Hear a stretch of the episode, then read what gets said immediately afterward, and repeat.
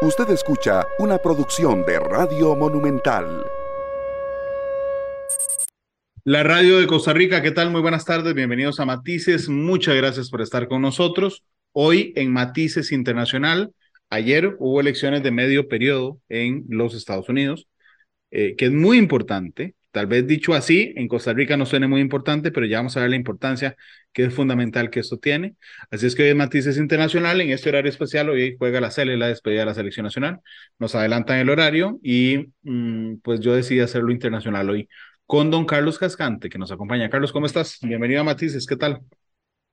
Hola Randall, un gusto estar con usted y con todos los que nos escuchan para un tema que digamos, es para los fanáticos de la política estadounidense, porque la mayoría de gente le pone interés a las presidenciales, pero las de medio periodo pasan un tanto desapercibidas en Costa Rica, pero a los que nos apasiona el tema es casi como, eh, como un juego de la serie, para ser honesto. sí, bueno, y además tiene muchos, digamos, eh, muchas de las cosas que pasaron ayer, que estamos conociendo hoy, enmarcan, digamos, lo que va a pasar en los próximos meses. Pero déjame, déjame por favor, sacarte un segundo de Estados Unidos. Esta mañana hay una información de última hora que tiene que ver con Ucrania y yo necesito entenderla y creo que podría ayudarnos a todos a entenderla mejor. Y es que Rusia ha retirado sus tropas de, ¿cómo se, cómo se llama la ciudad? Yersov. Sí, que, que sí, sí, sí, sí, sí, es una ciudad interesante, es una ciudad que queda Em, hacia el oeste de, Ucrania. Eh, es una ciudad que, que, tiene un contenido simbólico muy importante porque en este proceso, digamos, de, de guerra fue una de las primeras, si no la primera ciudad que tomaron los rusos.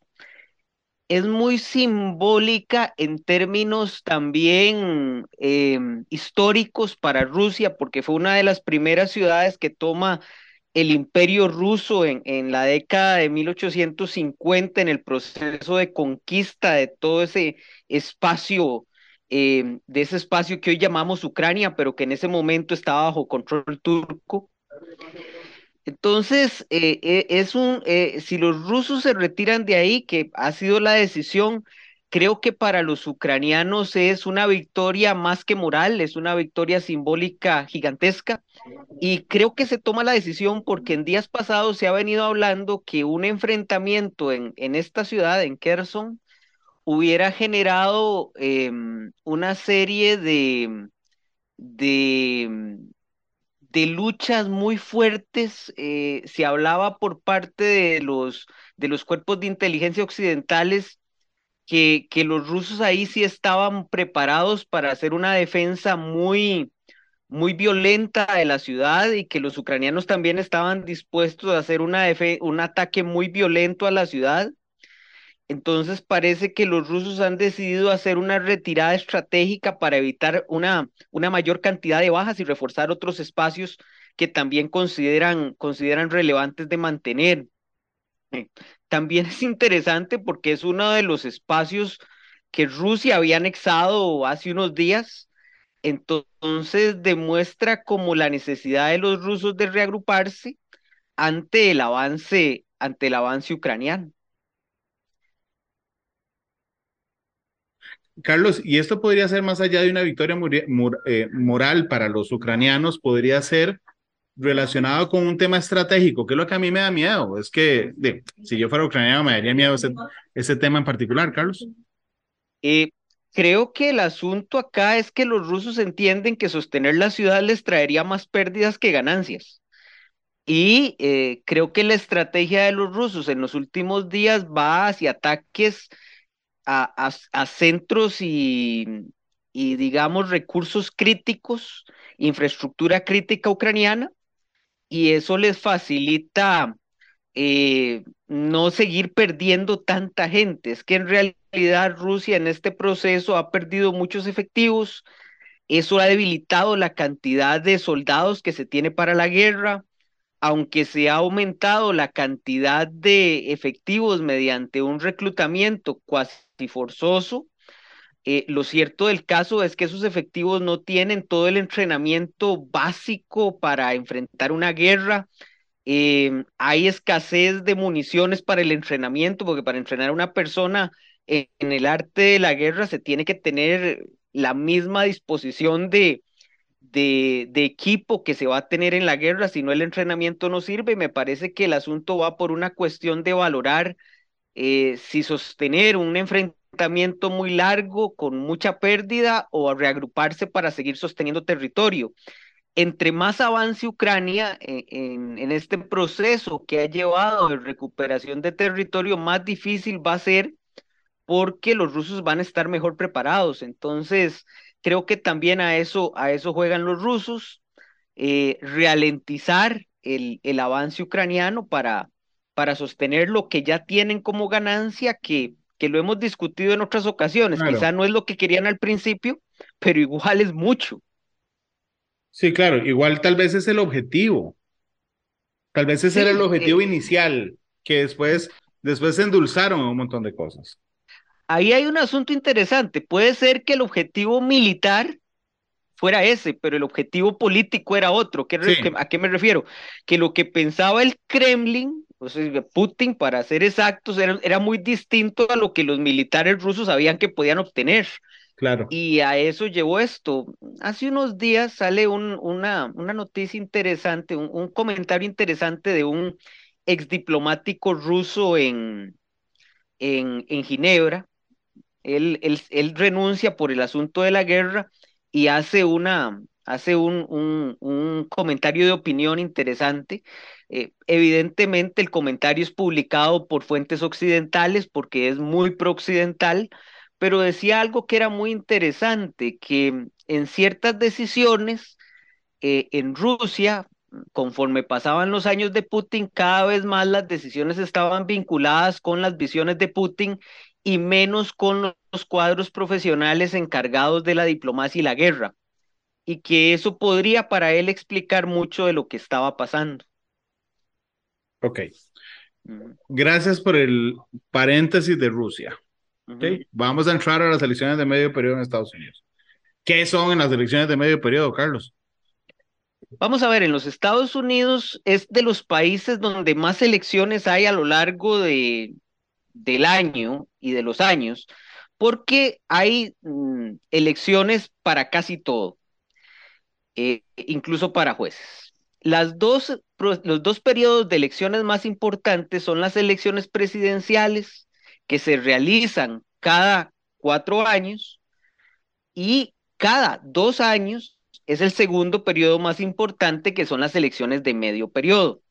¿Qué se elige en las elecciones de medio periodo? en las elecciones de medio periodo se elige toda la Cámara de Representantes, que es la Cámara Baja del Congreso, que es la encargada de iniciar los trámites de presupuesto nacional de los Estados Unidos, de iniciar los procesos de reforma impositiva, es decir, de reforma de impuestos en los Estados Unidos, pero además tiene labores investigativas eh, y de control político muy fuertes.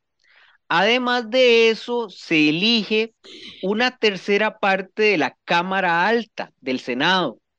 Y el Senado es sumamente importante porque es el que refrenda los nombramientos del presidente en casi todo, empezando por la Suprema Corte de los Estados Unidos de América. Entonces, eso en general. A nivel estatal, en las elecciones de segundo periodo se elige eh, la mayoría de los gobernadores de los Estados Unidos. El puesto de gobernador es muy importante porque es el que maneja el Estado, que tiene amplias, los estados dentro de, lo, dentro de eso que llamamos los Estados Unidos, tienen amplios poderes, entre otros organizar las elecciones, las elecciones presidenciales y de medio periodo. Se eligen a los secretarios de Estado, que en la mayoría de los estados son electos popularmente, que son los, los directamente encargados de velar por el proceso electoral. Y además también se hacen elecciones para elegir a los miembros que integran los congresos estatales. Entonces son elecciones muy grandes y muy importantes.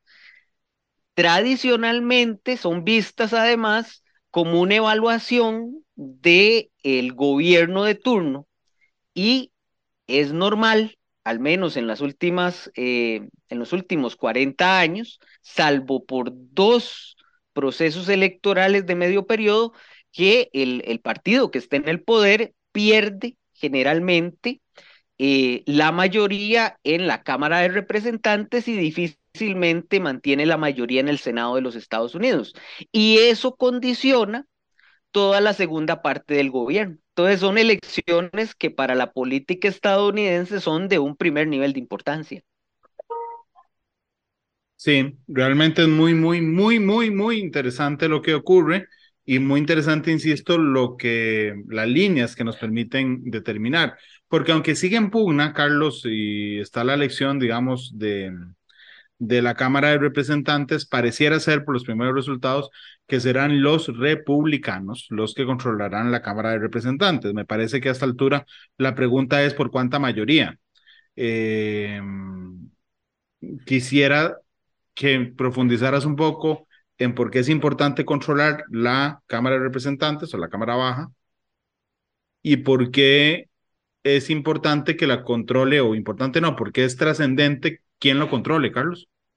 Y perdón, ¿quién lo controla ahora antes de las elecciones?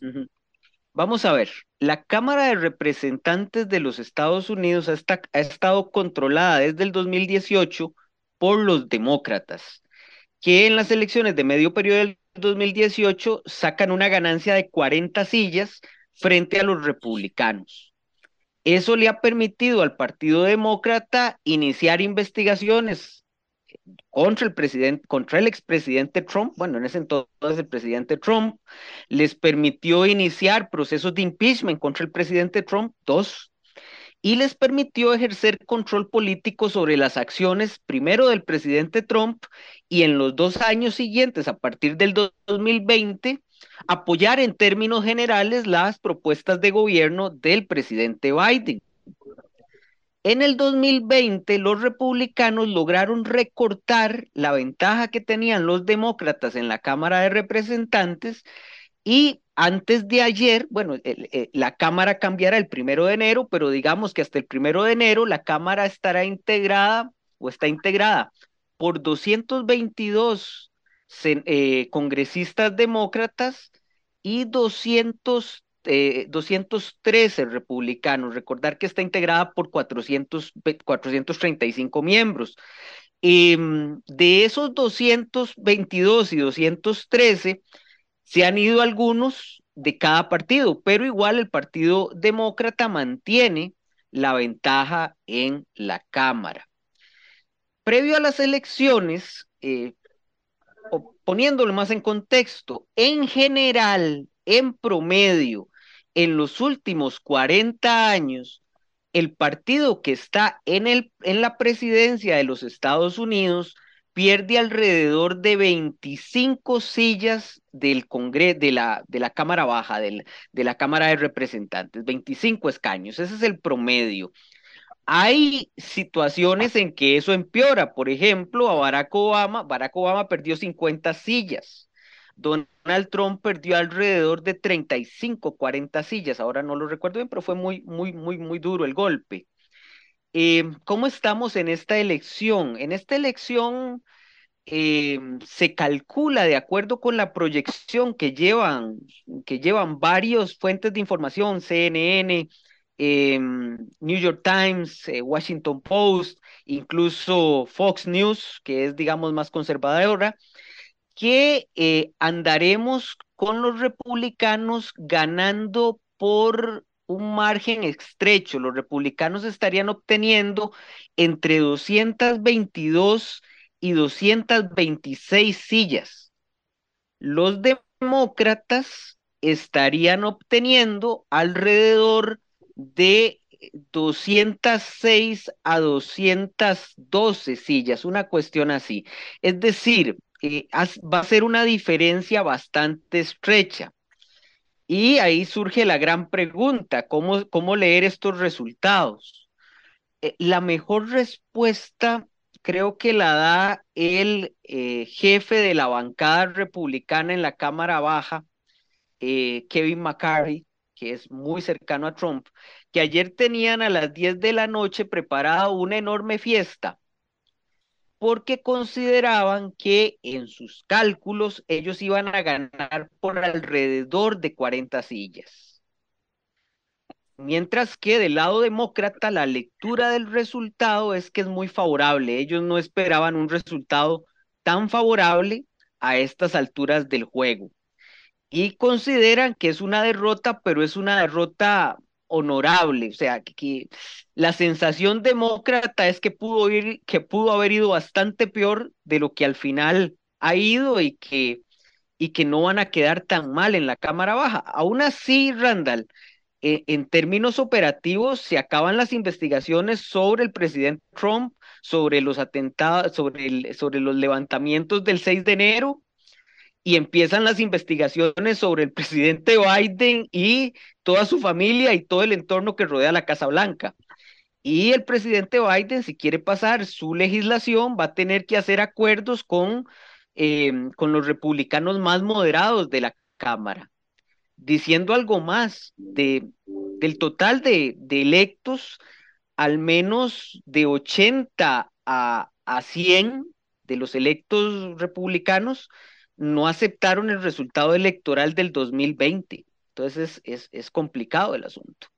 Sí, Carlos, pero digamos, más allá de que resulte un alivio, por ejemplo, para, para Trump y algunos republicanos que se acaben las investigaciones sobre él y que inicien las investigaciones sobre Biden y sobre su familia y todo el resto, tiene un efecto en comunicación porque las elecciones que siguen son las nacionales. Eh, entonces va a mainar un poco, digamos, la afectación en imagen que pudiera generar estas investigaciones en Trump y va a empezar a afectar en imagen, que creo que es lo que buscan indudablemente los republicanos, a Biden y al Partido Demócrata. Sin duda, Randall, pero lo interesante de los resultados es que muchos que apoyó Trump perdieron.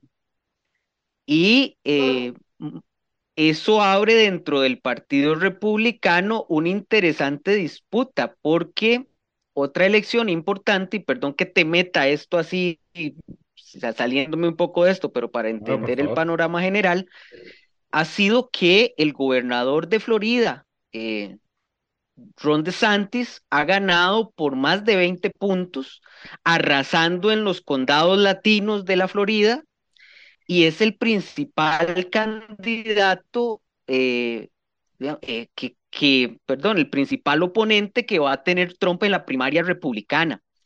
Y en términos generales, dentro del Partido Republicano se siente que dentro de los triunfadores de la elección está Ron DeSantis y dentro de los perdedores está Trump. Entonces Trump no va a tener si Ron DeSantis decide lanzarse y su discurso ayer era buscando la presidencia de los Estados Unidos, con un discurso igual, quizá un poco peor de incendiario que el de Trump, em, eh, abre toda una disputa dentro del Partido Republicano, ahora sí abierta, entre el expresidente Trump y el, y el, y el gobernador de la Florida.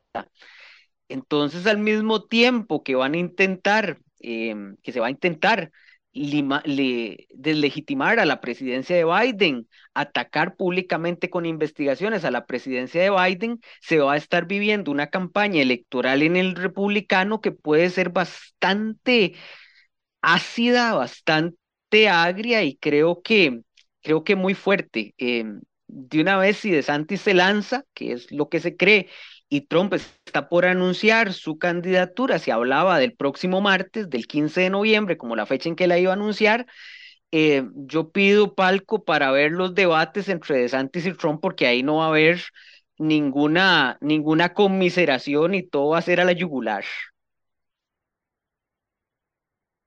De hecho, Carlos, ¿qué, qué es lo que pasa? Que dicha que, que, no, que hablaste de Florida, pero Florida dejó de ser ese bastión demócrata y se convierte en la cuna y en el principal impulso de los republicanos conservadores.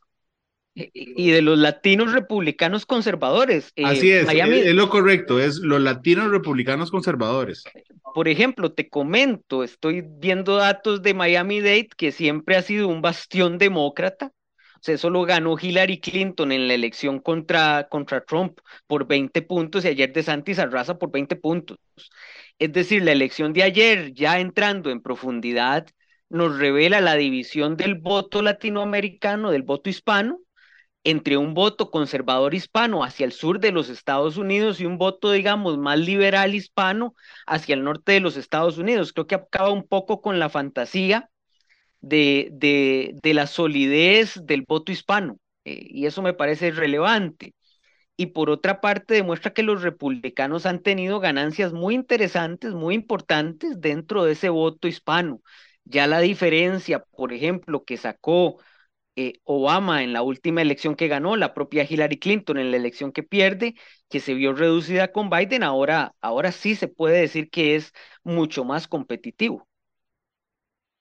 Ok, es mucho más competitivo, pero ciertamente, digo, yo estuve en Miami hace un par de semanas y mm, el peso de los latinos, que además me parece que se vieron, que se han visto, digamos, mm, ofendidos por el trato de Estados Unidos ahora con Venezuela, por ejemplo, que ha aflojado un poco con el régimen de Maduro, con el régimen de, de los Castro, aunque no sea el presidente de Cuba, Raúl Castro. Eh, eso los tiene muy molestos y añoran la representación republicana en esas zonas. Y ese, bueno, es la Cuba fuera de Cuba, Florida. Claro, imagínate que Marco Rubio, que, que tenía que enfrentar la, el proceso de reelección, también ganó bastante fácil. Eh, Marco Rubio es uno de los más acérrimos críticos a la dictadura nicaragüense, a la dictadura venezolana y a la dictadura cubana. Eh, y eso te demuestra cómo está dirigido el voto hispano en esa zona. E, es, es, realmente, por eso cuando uno dice que estas elecciones tienen tantas, tantas aristas y tantas variables, es porque realmente lo tienen, y eso lo hace, eso lo hace tan complejo, pero al mismo tiempo tan enriquecedor para, para el estudio de la política. Cuando dicen los medios internacionales que, que Trump advierte a Ron DeSantis que no se lance a la presidencia, digo, realmente tiene una proyección tan fuerte. Eh, Randall, una de las características de Trump es que insulta a sus adversarios cuando son peligrosos. Eh, ya Trump le tiene apodo a Ron DeSantis, Ron DeSantimonius. Ok. ok.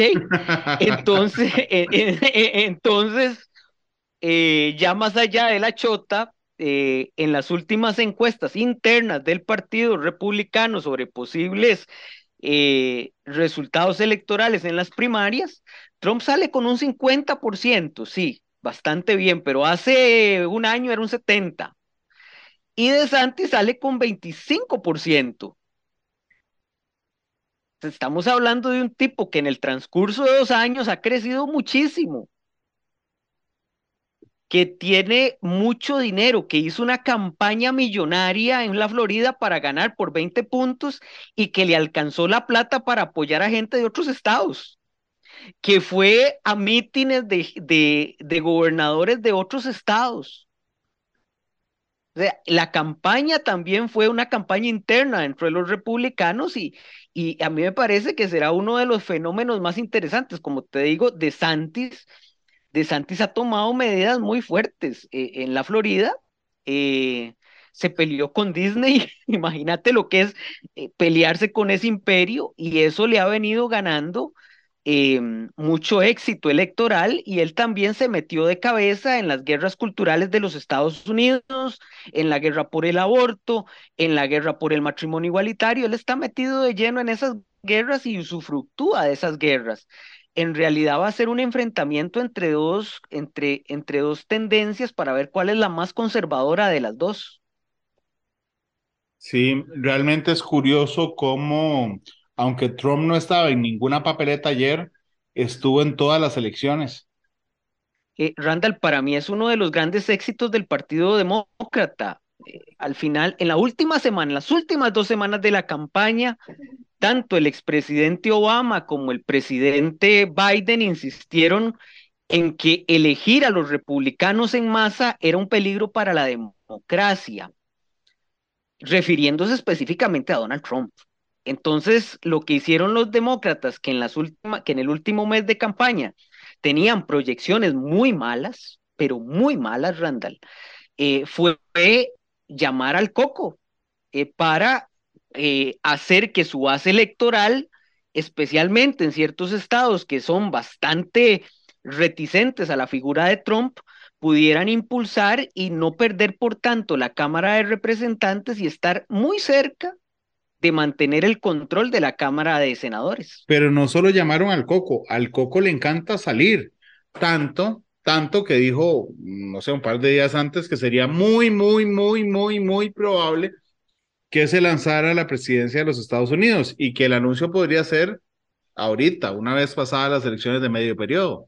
Claro, porque Trump participó dándole su apoyo a un montón de candidatos, a un montón, Randall. Eh, él quiso ser el hacedor de reyes, en inglés el kingmaker del Partido Republicano. Claro, ayer cuando empiezan a darse los resultados y no son tan favorables porque los republicanos pretendían una ola roja, es decir, un, un triunfo por más de 40 escaños en la Cámara de Representantes y ya ayer en la noche tener controlado el Congreso en su totalidad, también la Cámara de Senadores, de entrevistan a Trump y entonces él dice que él tomará el crédito, pero así lo dice, si quieren búsquenlo, pueden buscarlo, él tomará el crédito por los triunfos, pero que la derrota son exclusivamente los candidatos. Entonces, eh, digamos que ayer él incluso tenía una fiesta en su casa en la Florida, eh, vinculada con, con los resultados electorales de ayer.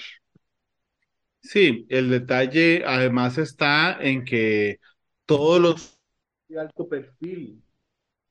Dame Luis en el micrófono. Vamos a ver. Ay, es que casi botó el micrófono. Este, que todos los que él apoyó perdieron, por lo menos los de alto perfil. Muchos de alto perfil, sí tuvo algunos triunfos. Vamos a ver, ¿qué ganó Trump ayer? ¿O, o qué perdió que era importante? Perdió el apoyo al doctor Oz, a Mehmet Oz, eh, en, en, Pensilvania, que era muy importante ganarla porque eh, Pensilvania es uno de los estados que va a definir probablemente la elección del 2024. Perdió la elección en, el, en la gobernatura de ese estado, perdió la gobernatura en Michigan, que también apoyó a la candidata republicana Tudor Nixon, que es eh, Dixon, perdón, que es bastante también conservadora. Em, perdió, perdió también en apoyo a la gobernatura en Nueva York, que apoyó a la, a la contrincante republicana que se creía que tenía posibilidades, al final ganó muy fácil la demócrata. En fin, tuvo pérdidas eh, relevantes, pero también tuvo algunos triunfos importantes. Por ejemplo, em, ganó en North Carolina, que era un estado que parecía cerrado, lo ganó Trump por, o el, candidato que Trump apoyó por, por, una cantidad interesante, cuatro o cinco puntos. Ganó en Ohio, que también es un, un estado muy cerrado, también lo ganó con un, con, un, con un senador, con un candidato a senador que es bastante conservador, pero no tuvo el triunfo apoteósico que él esperaba para llegar de hoy en, de ayer en ocho días a, presentar su candidatura como el gran ganador de la noche de ayer. Mm, ya, ya no lo fue. Ayer no hubo un gran ganador, las ganancias estuvieron más repartidas de lo que se pensaba. Claro, pero esto no es solo un logro, digamos, de llamar al Coco en las últimas fechas y de que al Coco le encante, no es solo un triunfo para los demócratas, también para los republicanos más moderados. Eh, correcto. Eh, por ejemplo, Mitch McConnell, el, líder de la, cámara, de la Cámara Alta, el líder de los republicanos en la Cámara Alta, tenía una disputa enorme con el senador de la Florida, Rick Scott. Rick Scott es pro-Trump. Eh, McConnell odia a Trump, pero, pero lo odia profundamente. se aprovechó de, del gobierno de Trump para llevar su agenda, pero no se llevan para nada bien. odio jarocho odio jarocho como era, como era, como decía el ratón Crispín. Eh, vos también la veías, ¿verdad? sí, pero sí, sí, pero además en mi familia usaban esa frase para referirse a alguien que tenía eh, a otra persona atravesada. Sí, sí, digamos que, que como decían los ticos, le, le tiene tirria para hacerlo más nacional. Está bien, nacional es tirria. Sí, sí, sí. Bueno, se odian mutuamente.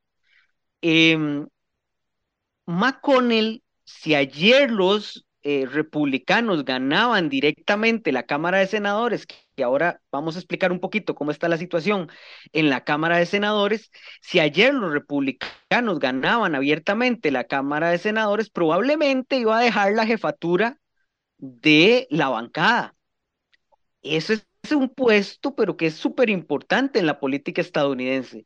Y probablemente Rick Scott, que, iba que había manejado la campaña de los senadores republicanos apoyado por Trump, la iba a obtener ese puesto. E, eso ya no parece así porque lo primero que dijo McConnell es que a él le parecía que muchos candidatos eran muy malos por parte del Partido Republicano, especialmente esos que apoyaba a Trump.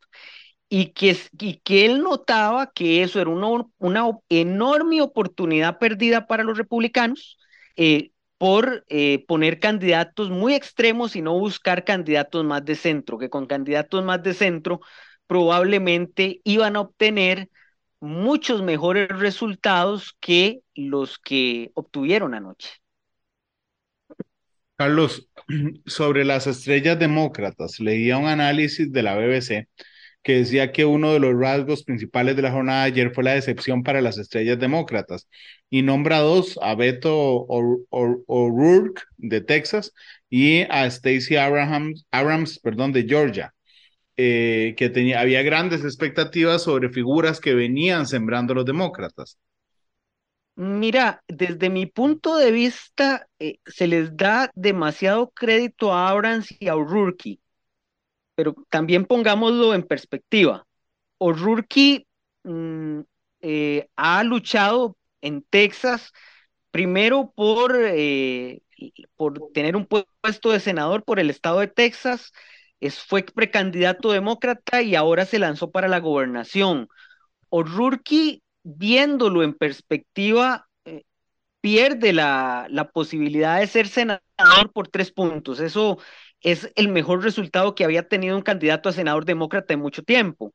Y pierde la gobernatura por ocho puntos, pero gana todo el sur de Texas, toda la parte más latina de Texas la gana. Entonces es es, eh, digamos, que una, una, una victoria moral importante para continuar su carrera y él tendrá que determinar cuál es su carrera. Pero nunca lo he visto como esa estrella fulgurante que, que algunos políticos y que algunos analistas lo ven, especialmente en Latinoamérica. Y la otra es Stacey Abrams, una luchadora por derechos civiles en Georgia, que mm, en comparación con lo que hizo hace cuatro años, eh, pues sale bastante, bastante mal. Gana el gobernador Kemp, que es un gobernador muy fuerte en el estado de Georgia. Em, la vez pasada ganó por dos puntos porcentuales y hubo acusaciones de fraude por parte de los demócratas. Esta vez eso no, no, se está dando, está ganando por cinco o seis puntos. Eh, Stacey Abrams es muy importante en la organización de Georgia, pero yo creo que ya su tiempo pasó. Me parece que las estrellas fulgurantes en el cielo, en el cielo demócrata son tres. Eh, Peter Buttigieg, que es el actual secretario de, Transportes y que tiene a cargo todo el manejo de la ley de infraestructura que se aprobó en la, en la, en la legislatura pasada, que son miles de millones de dólares, y que eso lo puede impulsar como figura nacional. Eh, Shapiro, el, el, el gobernador de, el gobernador de, eh, de Pensilvania, que ganó por mucho ayer, eh, que es joven, que tiene un discurso muy atrayente hacia, hacia los jóvenes, eh, una figura rutilante, y el otro es Gavin Newsom, el gobernador de, de, California, que también ayer ganó por mucho y que es una figura de peso nacional. Entonces me parece que es un poco exagerado decir que O'Rourke y Abraham sean, sean estrellas rutilantes del cielo demócrata. Mm. Ok, también hay algunos hitos en la elección. Está, em, no sé, el primer em, miembro de la generación Z para el Congreso de los Estados Unidos, que es un republicano, no, es un demócrata, Maxwell. ¿Es un demócrata? Sí, Frost, si no me equivoco, la primera eh, congresista abiertamente lesbiana, es decir, ah, es un, además, si lo vemos integralmente, es un paso adelante también estas cosas, Carlos. Te lo, te lo voy a poner así, es muy interesante. Por ejemplo, en Massachusetts eh, ganó la primera mujer que gana la gobernatura de Massachusetts, que, que en principio Massachusetts es, es progresista, ¿no? Eh, la primera mujer y la primera mujer abiertamente lesbiana em, que gana la, la gobernatura en Massachusetts. Y en otro lugar que es completamente demócrata, que es el estado de Maryland, el primer afroamericano que gana, se, dio ayer el primer afroamericano que gana eh, la gobernatura del estado de Maryland. Entonces, eh, son hitos históricos que refuerzan mucho las bases y la, y la polarización que vive los Estados Unidos como sociedad. Mucho de entender por qué ayer los demócratas no pierden, por tanto, con un presidente con una popularidad baja, es porque la polarización es tan grande que el miedo a que gane el otro hace que el votante, aunque no le guste su presidente, salga y vote por su representante porque la sociedad está profundamente dividida. Carlos, permíteme ir a una pausa, es la única que vamos a hacer hoy en el programa, nos quedan prácticamente 10 minutos de programa y regresamos con más de matices. La radio de Costa Rica, regresamos a Matices, hoy es Matices Internacional, me acompaña Carlos Cascante, Estamos, está Carlos analizando las elecciones de medio periodo de los Estados Unidos. Hablamos de la importancia de la Cámara Baja, hablamos de que seguramente quedará en manos de los republicanos, hablamos de que esto significa en la práctica que se acabaron las investigaciones contra Trump eh, y que empezarán las investigaciones contra Biden, su gobierno y su familia. Decía Carlos que estaba también en, ayer en elección el 30% del Senado de los Estados Unidos. bueno, el 33%. ¿Por qué una tercera parte, eh, Carlos? ¿Y qué importancia tiene? ¿Y cómo estaba hoy el Senado? Sí, muy rápidamente, cuando se estructura el sistema político de los Estados Unidos, el Senado se vio como el órgano que da estabilidad a la estructura federal. Entonces, eh, los senadores duran en sus cargos seis años completos. Pero la idea es que haya rotación, que no rote todo el Senado al mismo tiempo, porque la idea es dar estabilidad. Si usted rota todo al mismo tiempo, no genera estabilidad. Entonces, lo que se hace es. Como aquí. Eh, más o menos, más o menos, como aquí. Entonces, la gente llega y tiene que llegar a aprender y no hay nadie que le enseñe. Pero bueno, eh, a veces eh, son, son pesos y contrapesos. A veces lo que se prefiere es que no se generen carreras inacabables como las que a veces hay en los Estados Unidos.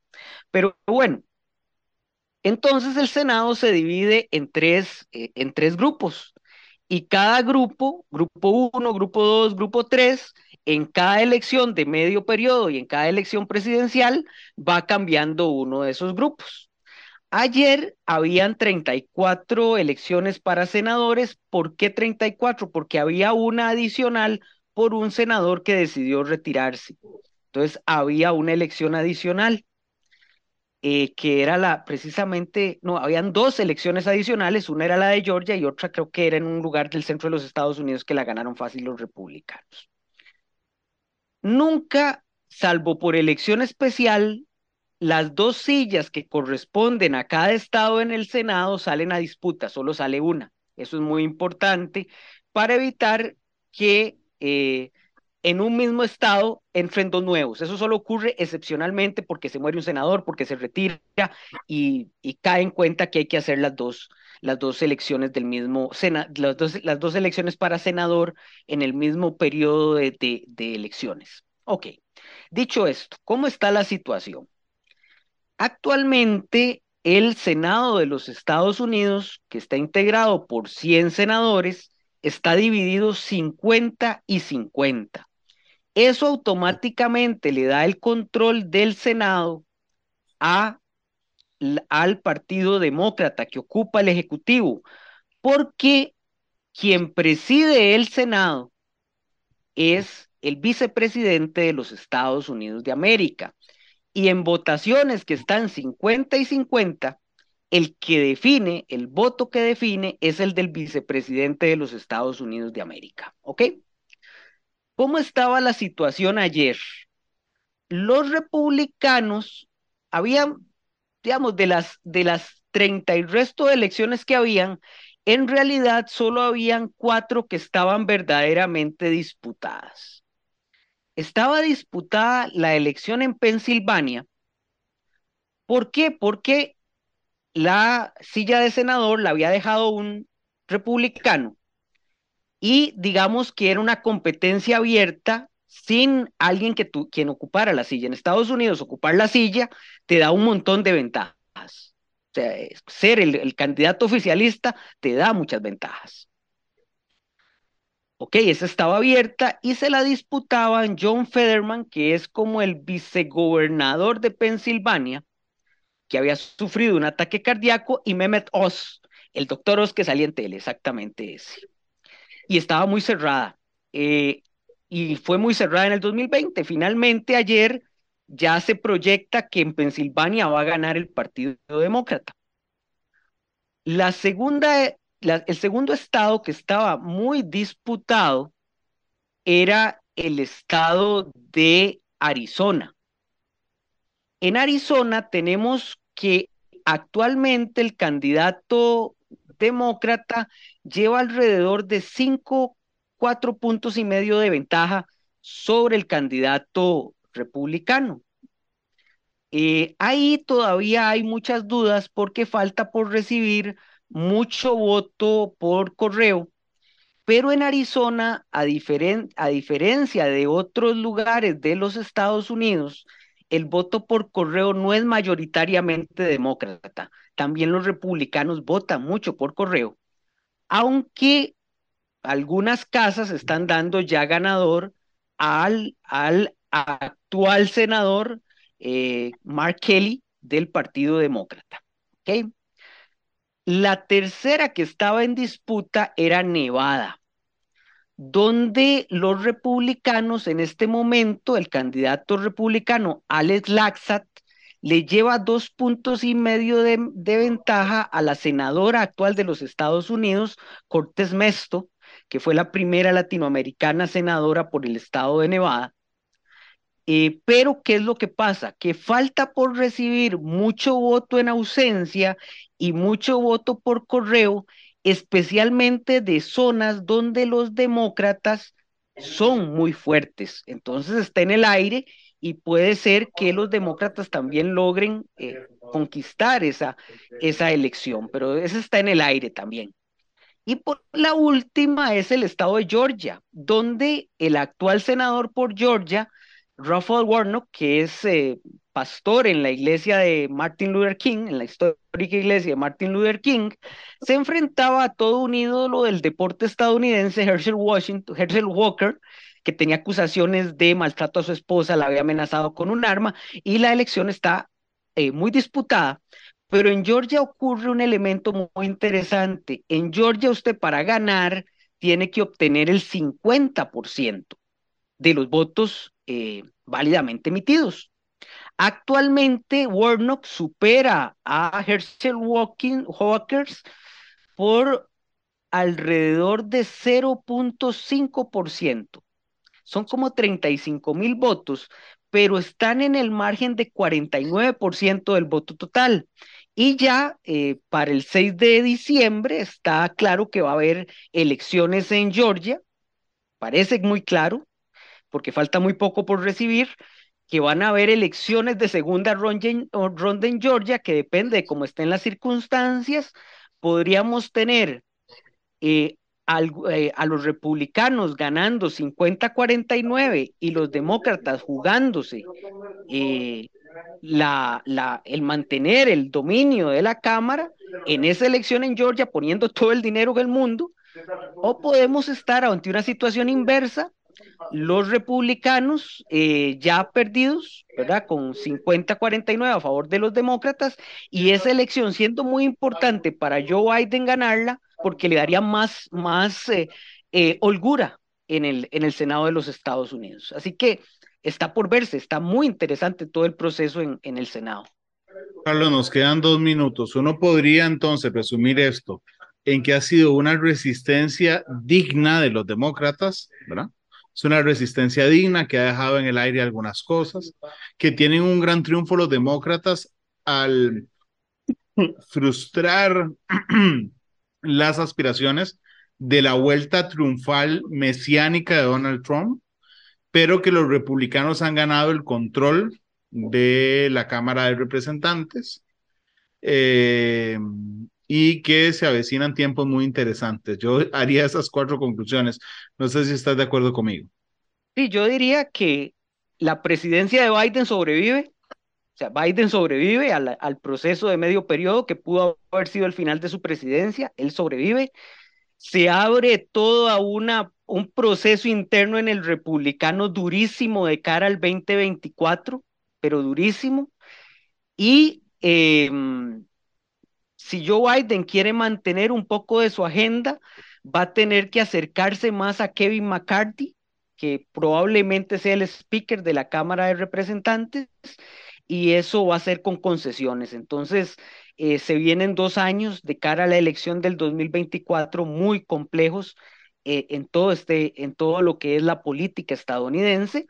Y por último, se refuerza la enorme polarización que vive la política estadounidense que no tiene visos de, de, mm, de limitarse o de, o de tender a bajar. Más bien, creo que se consolida esa polarización que complica en mucho eh, el desarrollo internacional también de los Estados Unidos. Carlos, muchas gracias por habernos acompañado hoy. Ha sido muy interesante, hemos aprendido mucho, sobre todo porque es un tema un poco lejano a todos nosotros. Decime con qué canción quieres irte hoy. Uy, está difícil. He estado pensando tanto en elecciones en Estados Unidos que no se me ha venido a la cabeza ninguna de repente. Mm.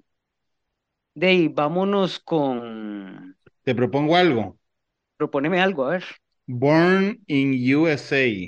Ah, muy bien. Una canción de crítica muy fuerte. Vos sabes, ah, muy rápidamente, vos sabes que, que Born in the USA era una de las canciones preferidas dentro del antiguo, dentro del antiguo bloque comunista. No sabía. Es una de las canciones que entran primero al antiguo bloque comunista y es muy, es muy aceptada porque la letra es muy crítica de los Estados Unidos y de lo que es la sociedad estadounidense. Será Bruce con Springsteen.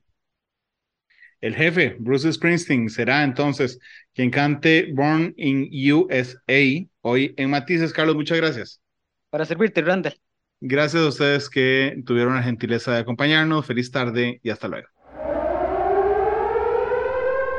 Este programa fue una producción de Radio Monumental.